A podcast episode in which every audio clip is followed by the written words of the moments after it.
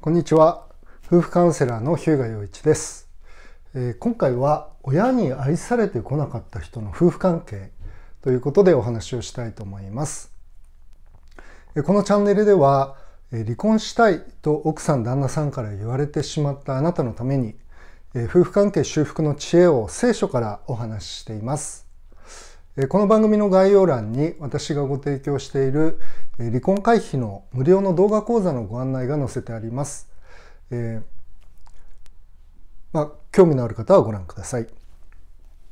それでは今回は、えー、親に愛されてこなかった人はどのような夫婦関係の問題を抱えるのかということで、えお話をしていきたいと思います。まあ、その状況をですね、こうなりやすいっていうことと、まあ、どうやって解決するのかということ、まあ、両方お話したいと思います。いつものように3つの点でお話をします。え最初の2つがですね、特徴ですね。そして、えまあ、3つ目は、え解決策ということになります。1点目は、え人を信頼できない。そして 2, 段2点目は、え相手の負担になりやすい。そして3点目解決策ですけれど自らの価値を知るということになります。でこの親に愛されてこなかった人というたちというのは心理学の世界ではアダルト・チルドレンって言われたり、愛着障害とかって言われたりするんですね。でそれは、まあ、あの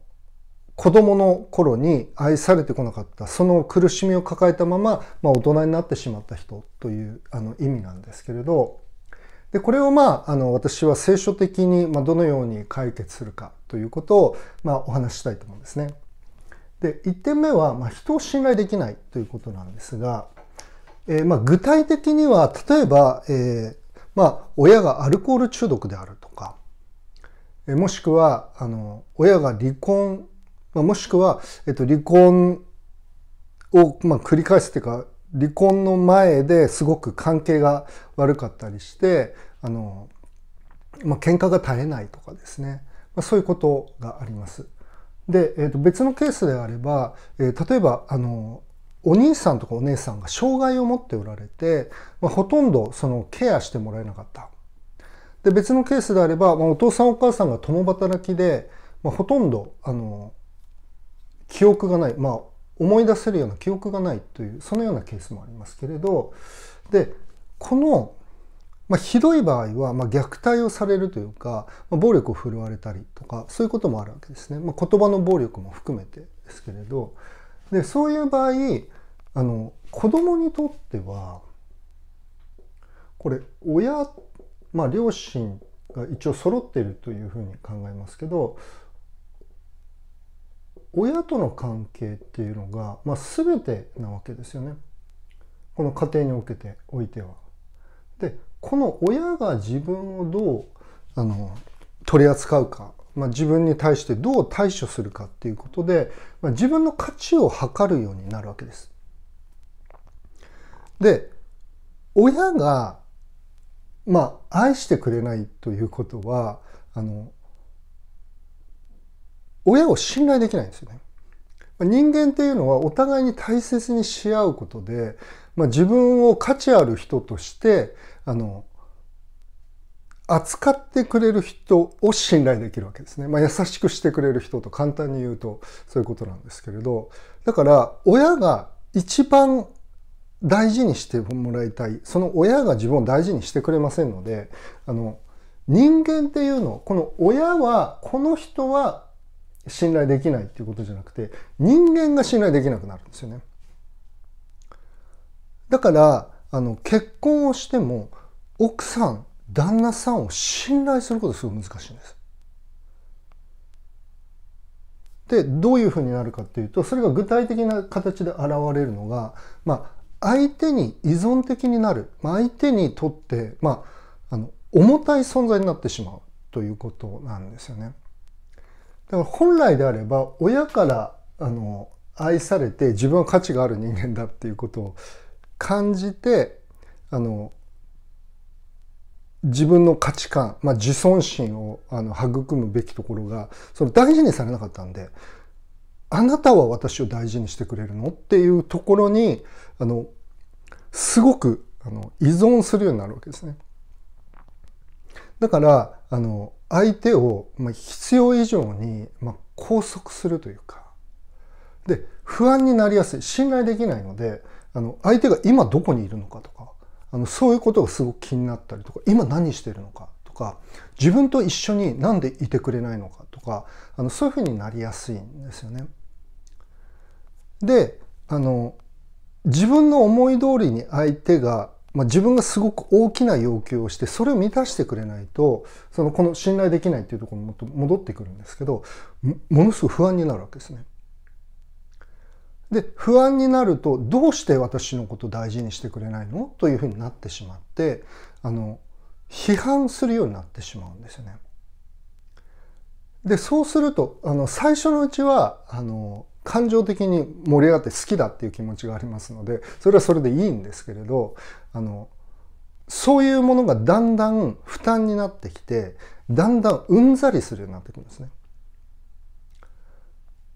であの喧嘩が絶えなくなってしまうということがあるわけです。であの相手の負担になってもう無理だわというふうに言われてしまう。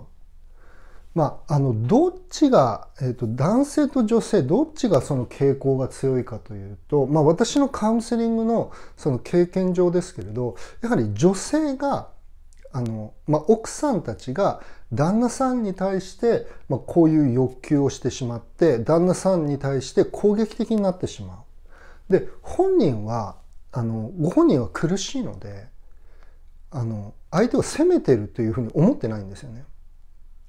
ですけれど旦那さんにしてみるとものすごい負担になってしまうということなんですよね。でだんだんそれが使う続くと何やってもこの人はあの、まあ、ブラックホールみたいな感じですね。なんかどんどん自分のエネルギーをあの自分の活力を取られるっていうふうに感じるようになってしまうわけです。でそうするともう無理だという形になってしまうわけですね。ですから親から本来もらいたかったものを、まあ、パートナーからあの要求するようになってしまうということがあるわけです。そして、まあ、3番目、えーと、自らの価値を知るということですけれどここで私たちはあのこの聖書の言葉をちょっと読みたいと思いますけれど詩篇の68編の5節というところですね。このように書いてあります「みなしごの父やもめのための裁き人は聖なる住まいにおられる神」ということで、まあ、みなしごの父なので、あの、まあ、みなしごなんで、親がいないんですよね。だから、ある意味、まあ、親に愛されなかったっていうのは、親がいないみたいなものなんですけれど、まあ、そういうふうに、あの、例えて言うことができると思うんですね。で、神様が、このみなしごのお父さんになってくれる。で聖書は、まあ、神様のことを父なる神というふうに表現するんですよね。で同時に聖書は人間というのは全て罪人なんだっていうふうに教えるわけです。だから親も自分で苦しいわけです。で余裕がない。親自身も多くの場合はおじいちゃんおばあちゃんっていうかその親の親から苦しめられたとかそういうこともあるわけですね。でそれぞれが罪を抱えていますので完全に愛することはできないわけです。で聖書はこの子供を愛されなかった子供の父親に神様がなってくださるというふうに言うわけですね。ですから親からこの愛を受けられなかったこのまあ、子供で今もう大人になってますけれどこの人は神を知ることによって自分の価値を認めることができるということができるわけですね。聖書は人間は神の形に作られているというふうに言うんです。でだからあの人間はどんな人間でもあの尊い価値がある存在だと聖書は言うんですね。であの私たちが生きてる世界っていうのはあのパフォーマンスとかあの見た目とかそういうものに価値を見出すわけですね。まあ、優秀であるもしくは見た目が可愛いとかあの性格がいいとかあのそういうことあの人柄がいいとかそういうことに価値を見出すわけです。で自分が人を信頼できなかったり相手につい依存してしまうでそういう関係でいつも他の人との関係が築けないので自分自身のその自尊心っていうのはもうすごいボロボロになってるんですよねこういう人たちは。でですけれど聖書はあのあなたには価値があるっていうんですよね。で私たちはこの親も罪がありますけれど私たち人間にも罪があるわけです。でそんな罪がある私たち罪深い私たちを神様は憐れんでイエス・キリストをお与えになったって聖書に書いてあるんですね。でそれは私たちの罪の身代わりにイエス・キリストが死んだ命を捨ててくださったということが、聖書に書いてあるわけです。でそれほどに私たちは価値がある存在なんだよと、まあ、聖書は語るわけなんですよね。でそれをあの知った、まあ、クリスチャンたちはそれを知った人たちなんですけれどそれを知った時にああ自分はなんて愛されてるんだろうということが分かるわけです。父なる神が完全な罪のない完璧な神様が私たちを子としてくださるということを、まあ、それはイエス・キリストを信じる者はということがあのあるわけですけれど、まあ、そのことを聖書は語っているんですよね。だからあの心理学的にはアダルト・チルドレンのあの直し方っていうのはあの自分をあの自分の子供の頃の自分に話しかけてあげてくださいとか言うわけです。だけれどそんなことしてもあの自分で自分を癒すことってできないんですよね。ですけれど実際にその生きておられる神様との関係、みなしごの父というふうに言われる親に愛されなかったこんな私も親が愛してくれなかったから自分になんか価値がないんだって自分は人とちゃんとした関係が築けないんだ自分は愛される価値がないんだと感じるあなたを神様は愛してくださる。尊い存在だと言ってくださるということを聖書は言うわけですね。でそれによって、まあ、自分の価値っていうのがあの揺るぎないものになるわけです。なぜなら人間はいろんな自分のその時の機嫌とかそのその時の状況によって我々に対して優しくしてくれたりそのひどい扱いをしたりって変わるわけですけれど神様と神様の言葉は決して変わることがないんですよね。だから私たちは全幅の信頼を持ってこの神様が私たちが尊いと言ってくださることをあの信頼することができるんです。そしてその信頼は決して裏切られることがないんですよね。私たち自身は真実ではない。私たち自身には罪がある。私たち自身は常に揺れ動く存在です。ですけれど神様は変わることがない。イエス・キリストは変わることがないんですね。ですので本当に自分は神様に愛されてるんだ。神様にとって大切な存在なんだということを知った時に私たちの自尊心私たちの自分自身の価値っていうのが完全に変わるわけです。でそれを私はカウンセリングの中でお伝えしてるんですよね。でそうなってくるとあの誰かにこうしがみつくっていうか誰かに規制する必要がないんです。